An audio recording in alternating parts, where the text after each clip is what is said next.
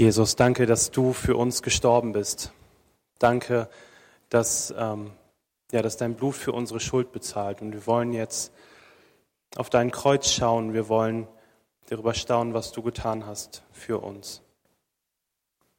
Danke, Jesus, dass du, ja, dass du dich uns in Liebe zuwendest und dass du das am Kreuz gezeigt hast. Amen. Guten Morgen, ihr Lieben. Ja, wir haben heute Karfreitag. Wir besinnen uns auf Jesu Leiden und Tod am Kreuz. Und die Spannung, die Edwin in der Einleitung schon ausgerückt ist, die ist bei mir auch. Ich muss sagen, ich freue mich darauf, heute zu predigen. Ähm, genau, bei mir überwiegt die Freude. Und ich sage euch auch warum, weil ich glaube, dass das Kreuz alles verändert. In der Jugendsprache sagt man, das Kreuz ist ein Game Changer. Ein Game Changer. Also das ist eine Veränderung, die alles auf den Kopf stellt. Mobiltelefonie ist zum Beispiel ein Game Changer. Ich weiß nicht genau, wann ihr das letzte Mal zur Telefonzelle gerannt seid. Äh, ich auch nicht. Durch das Kreuz ist alles anders. Und wenn du hier bist oder wenn du eingeschaltet hast und du nicht mit christlicher Prägung aufgewachsen bist, dann ist das für dich vielleicht ganz schön paradox. Gerade wenn ich das so sage, das Kreuz stellt alles auf den Kopf, das Kreuz verändert alles. Ähm, was soll es schon verändert haben, dass ein Mann vor knapp 2000 Jahren gestorben ist? Und vielleicht ist es auch paradox für dich, dass, ähm, also gerade von Muslimen weiß ich, dass es sehr paradox ist, dass sich Christen Kreuze um den Hals hängen und an die Wand hängen. Ich meine, habt ihr schon mal jemanden gesehen, der einen elektrischen Stuhl um den Hals trägt? Wie kann es sein, dass eine Grausamkeit so zum Mittelpunkt des christlichen Glaubens wurde? Ich äh, meine nicht, dass ich die, äh, diese Frage komplett beantworten kann, aber ich kann ein paar Dinge dazu sagen.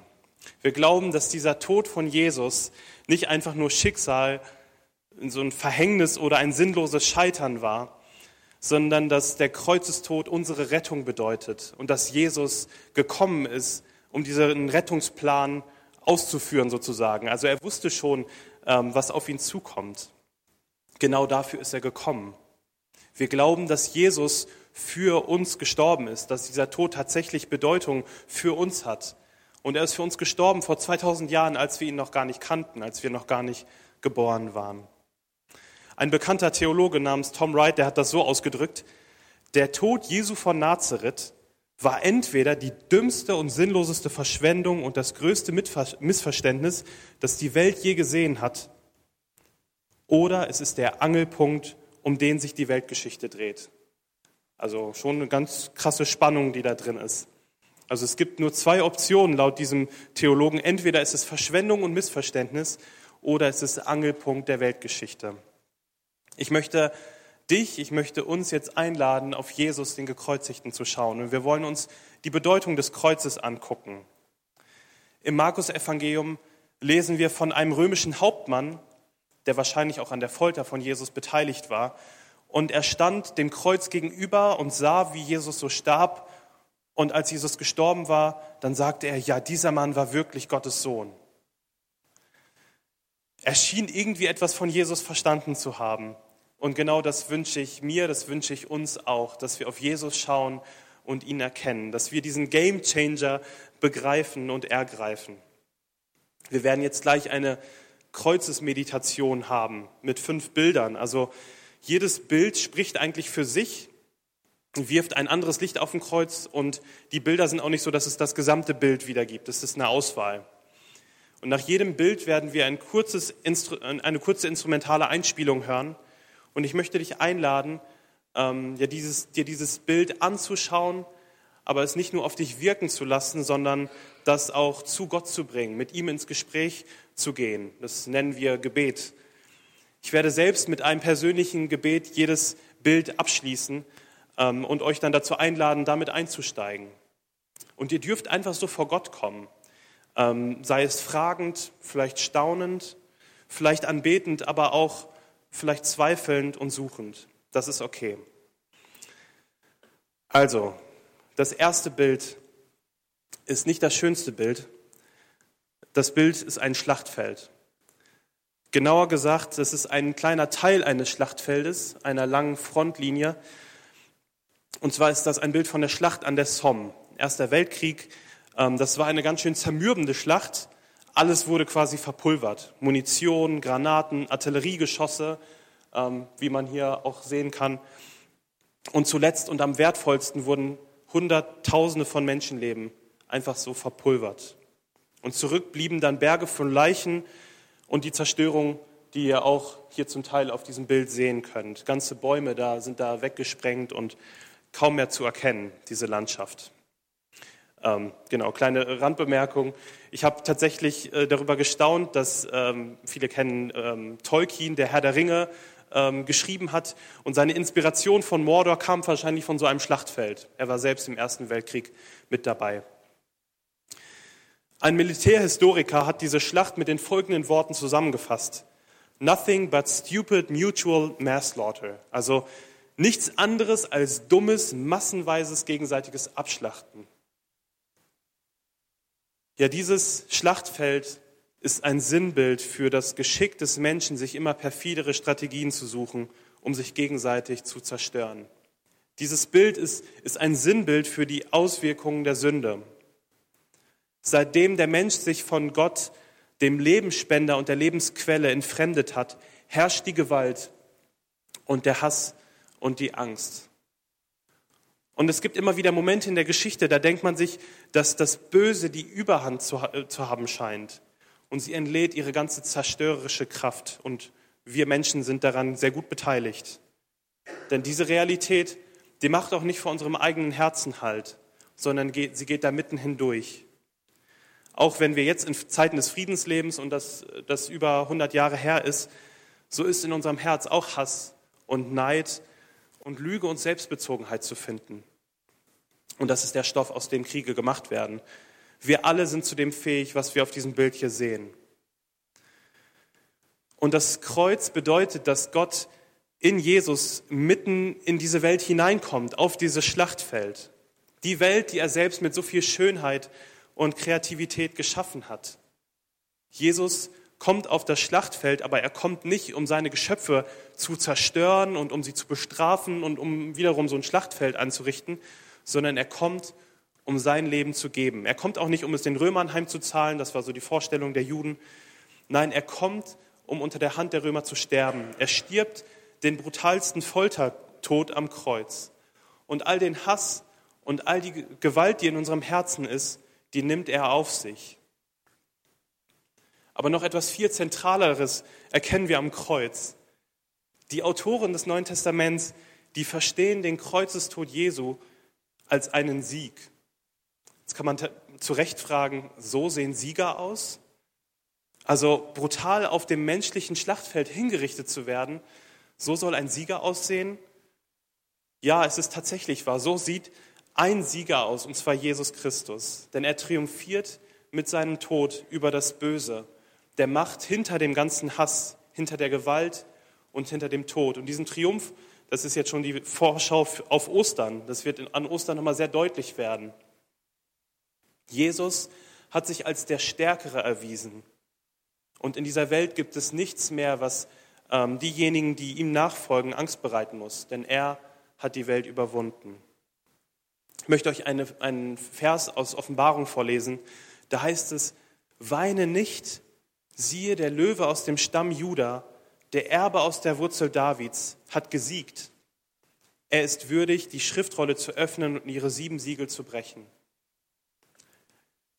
Ja, der Sieg Jesu bedeutet, dass das Reich des Bösen keinen Bestand mehr haben wird. Und auch wenn wir uns jetzt noch mitten auf diesem Schlachtfeld sozusagen befinden und die Auswirkungen des Bösen für uns noch so, so greifbar sind, oder vielleicht Krieg sehen wir ja nicht mehr so, aber wenn wir, ähm, wenn wir in manche Länder auf der Welt gucken, dann sehen wir auch immer noch so viel Zerstörung und so einen Krieg. So wurde auf Golgatha doch der Sieg darüber errungen.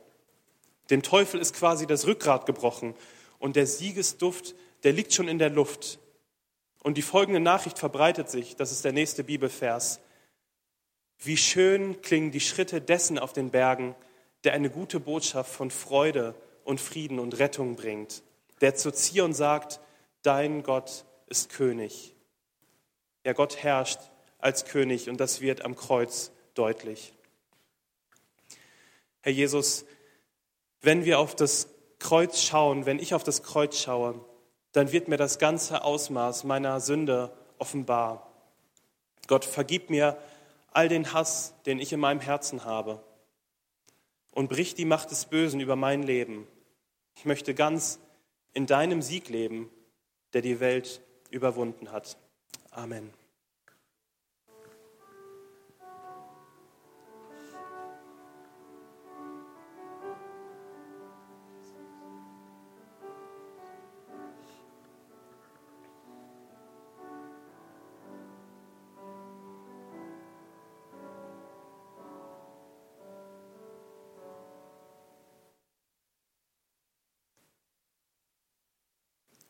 Unser nächstes Bild ist der Gerichtshof. Und dieses Bild drückt aus, dass wir als Menschen durch die Sünde nicht nur verdorben und dem moralischen Verfall ausgeliefert sind, sondern dass wir auch schuldig geworden sind vor Gott. Und diese Schuld besteht darin, dass wir unser Ziel, das, für, wofür Gott uns geschaffen hat, verfehlt haben. Wir haben Gottes gute Ordnung und Gesetze verfehlt, wir haben sie gebrochen. Und wir handeln böse und unterlassen das Gute zu tun. Unsere Verfehlungen werden besonders deutlich, wenn wir Gottes gute Maßstäbe für unser Leben anschauen und wir merken, wie weit wir uns davon entfernt haben und wie wenig unser Herz erfüllt ist von dem, was Gott sich wünscht.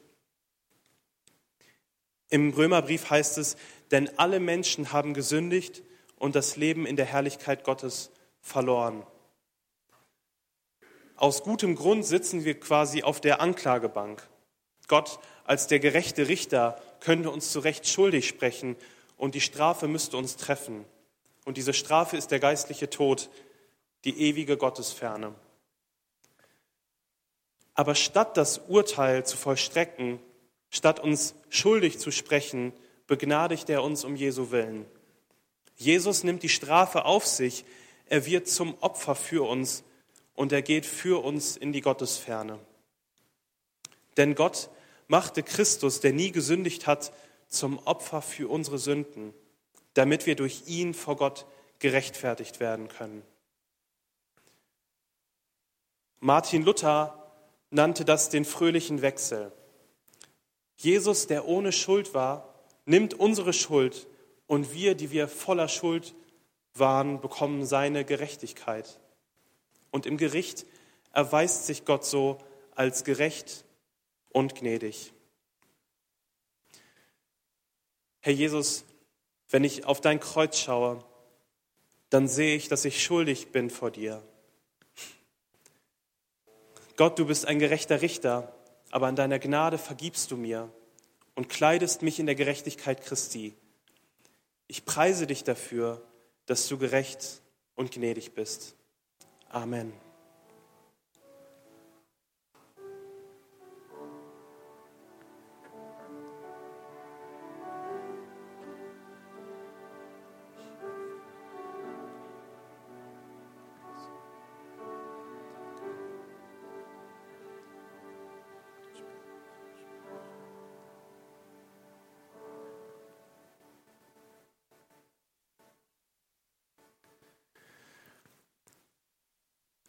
Das nächste Bild ist ein Gefängnis.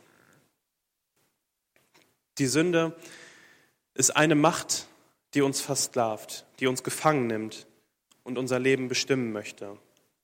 Wir können uns selbst nicht retten, können die Ketten nicht abstreifen und in Freiheit leben, zu der wir berufen sind. Das, was wir brauchen, ist Erlösung, das heißt die Lösung aus der Gefangenschaft, aus der Versklavung der Sünde. Das Bild des Gefängnisses ähm, verweist uns aber auch auf das Volk Israel, das in Ägypten versklavt war. Und Gott führt das Volk Israel aus Ägypten heraus und das mit einer klaren Absicht, dass sie ihnen in Freiheit dienen können, dass sie ihn in Freiheit anbeten können. Wenn wir auf das Kreuz schauen, dann sehen wir unseren Befreiungsschlag. Jesus sagte, dass genau das seine Mission war, dass er gekommen ist, um Gefangene in die Freiheit zu führen. Und in Markus 10 drückt er es so aus, selbst der Menschensohn ist nicht gekommen, um sich dienen zu lassen, sondern um anderen zu dienen und sein Leben als Lösegeld für viele Menschen hinzugeben. Ja, durch ihn sind wir befreit, durch sein kostbares Blut, was er für uns vergossen hat, erlöst, was wir nachher auch im Abendmahl feiern. Und ich lese noch einen Vers aus dem ersten Korintherbrief. So schreibt es Paulus, ihr gehört nicht euch selbst, denn Gott hat einen hohen Preis für euch bezahlt. Deshalb ehrt Gott mit eurem Leib. Herr Jesus, wenn ich auf dein Kreuz schaue, dann sehe ich, dass die Sünde mich gefangen nimmt. Gott, ich kann mich nicht selbst befreien. Danke, dass ich durch das Blut Jesu erlöst bin und ich dich anbeten kann. Ich gehöre dir und möchte dir in Freiheit dienen. Amen.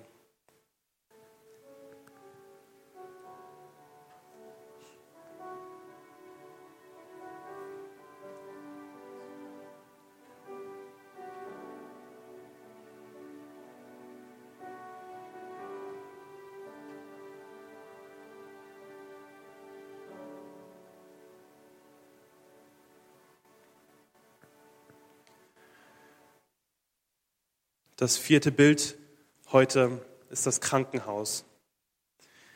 Und das Bild des Krankenhauses bezieht sich auf unsere Gebrochenheit als Menschen. Die Bibel beschreibt die Vergehen, die wir begangen haben, als, als Krankheit. Die, durch, die, durch unsere Sünde stimmt da etwas ganz tief in uns nicht. Etwas ganz tiefgreifendes ist nicht in Ordnung. Wir brauchen Heilung, das heißt die Wiederherstellung der Lebensordnung Gottes in uns. Ja, und die Heilungswunder, die Jesus vollbracht hat, die deuten auf eine größere Heilung hin. Jesus hat nicht nur körperliche Gebrechen geheilt, sondern er hat auch Sünden vergeben und hat gesagt, dein Glaube hat dich gerettet, geh hin und sündige nicht mehr. Das heißt, es gehört irgendwie, ähm, oder da ist irgendwie eine Verbindung. Jesus nimmt diese Vergehen auf sich und erleidet sie an seinem Körper. Und durch Jesu Opfer ist Heilung möglich. In Jesaja steht, doch wegen unserer Vergehen wurde er durchbohrt, wegen unserer Übertretungen zerschlagen. Er wurde gestraft, damit wir Frieden haben. Durch seine Wunden wurden wir geheilt. Genau diese Heilung wird uns durch das Kreuz zuteil. Und Jesus sagt über die Menschen zu seiner Zeit, die Gesunden brauchen keinen Arzt, wohl aber die Kranken.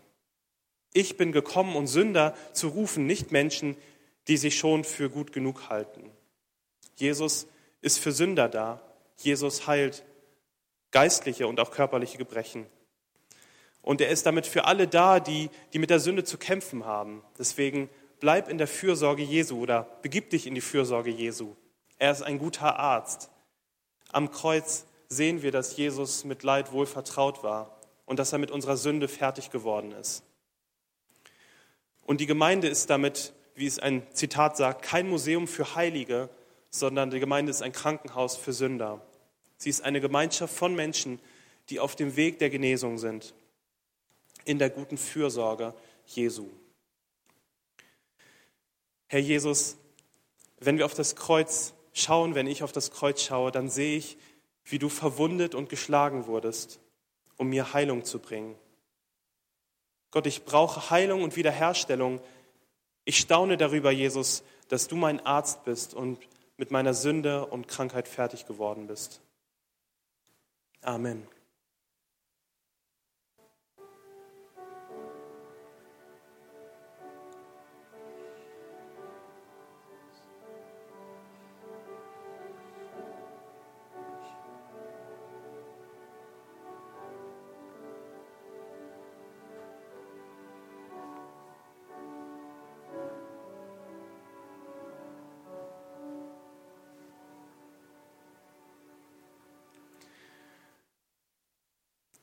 Wir kommen zum letzten Bild und das letzte Bild ist in gewissermaßen ein, ein großer Stilbruch. Das letzte Bild ist das Bild der Umarmung. Das ist das, ähm, die Rückkehr des verlorenen Sohns nach Rembrandt gemalt. Wie ihr merkt, hat das Kreuz mit vielen Facetten von Sünde zu tun. Und dieses Bild zeigt Sünde als Entfremdung von Gott. Wir haben die Verbindung zu Gott, die Beziehung radikal gekappt und zerstört und uns von ihm losgesagt, so wie der verlorene Sohn. Ja, wir haben das, das Erbe verschleudert, alles das, was, was Gott uns ähm, ja Gutes geben wollte, da haben wir ihm ins Gesicht gespuckt. Und das Kreuz zeigt uns, wie tief, ähm, wie, wie tief dieser, dieser Bruch ist, wie tief dieser Zerbruch mit Gott ist. Das Kreuz zeigt uns aber umso deutlicher, dass Gott nicht bereit ist, die Beziehung zu uns einfach aufzugeben. Gott kann es einfach nicht lassen und das ist gute Nachricht. Am Kreuz steckt Gott in Jesus seine Arme weit aus. Er bietet uns an, die zerbrochene Beziehung zu ihm zu erneuern. Am Kreuz wird Gottes Versöhnungsangebot sichtbar. Das ist möglich dadurch, dass Jesus für uns gestorben ist. In 2. Korinther steht, denn Gott war in Christus und versöhnte so die Welt mit sich selbst und rechnete den Menschen ihre Sünde nicht mehr an. Das ist die herrliche Botschaft der Versöhnung, die er uns anvertraut hat, damit wir sie anderen verkünden. Ja, Jesus starb für uns, um die Beziehung zu Gott wieder zu ermöglichen. Und das, als wir noch Sünder waren. Er geht uns mit seiner Gnade quasi voraus und bahnt den Weg zu Gott und schließt uns in seine Arme.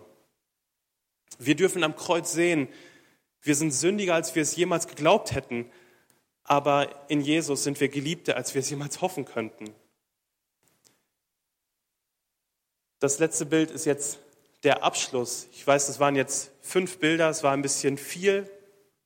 In den fünf Bildern haben wir gesehen, dass das Kreuz eine rettende Botschaft ist, dass das Kreuz Sieg bedeutet, Sündenvergebung, Befreiung, Heilung und Versöhnung. Es ist also nicht nur der Angelpunkt der Weltgeschichte, sondern es kann zu deinem ganz persönlichen Wendepunkt werden. Das ist der wirkliche Gamechanger, der alles auf den Kopf stellt. Wenn du dich Jesus zuwendest, ähm, wenn du ihm vertraust, dann kannst du genau das erleben. Und genau dazu möchte ich dich einladen. Ich möchte gleich ein Gebet sprechen und das wollen wir gemeinsam sprechen. Ähm, es ist ein Gebet, wo du auf das Versöhnungsangebot Jesu äh, reagieren kannst und dich quasi in Gottes Arme schließen lassen kannst.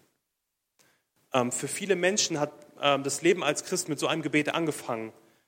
Aber auch wenn du merkst, dass du dich von Gott entfernt hast, dann ist das eine Einladung an dich, dieses Gebet auch mitzusprechen. Wir können es gerne einmal sehen und du kannst es dir einmal durchlesen und dann sprechen wir es gemeinsam.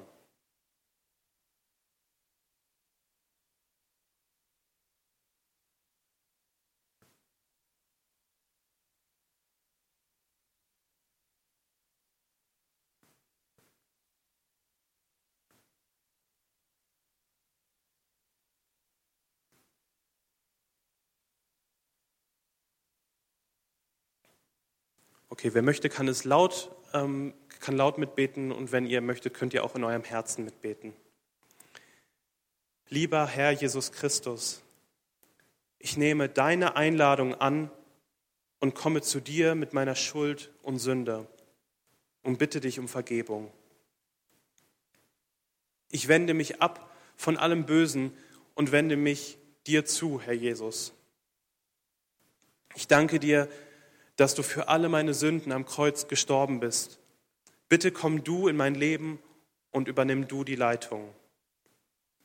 Ich setze mein Vertrauen ganz auf dich. Du bist der Sohn des lebendigen Gottes. Du bist mein Retter, mein Herr und mein Gott. Ich danke dir, dass du mich als dein Kind angenommen hast. Ich bitte dich, dass du mich mit deinem Heiligen Geist erfüllst. Ich vertraue dir und überlasse mich deiner Führung. Amen.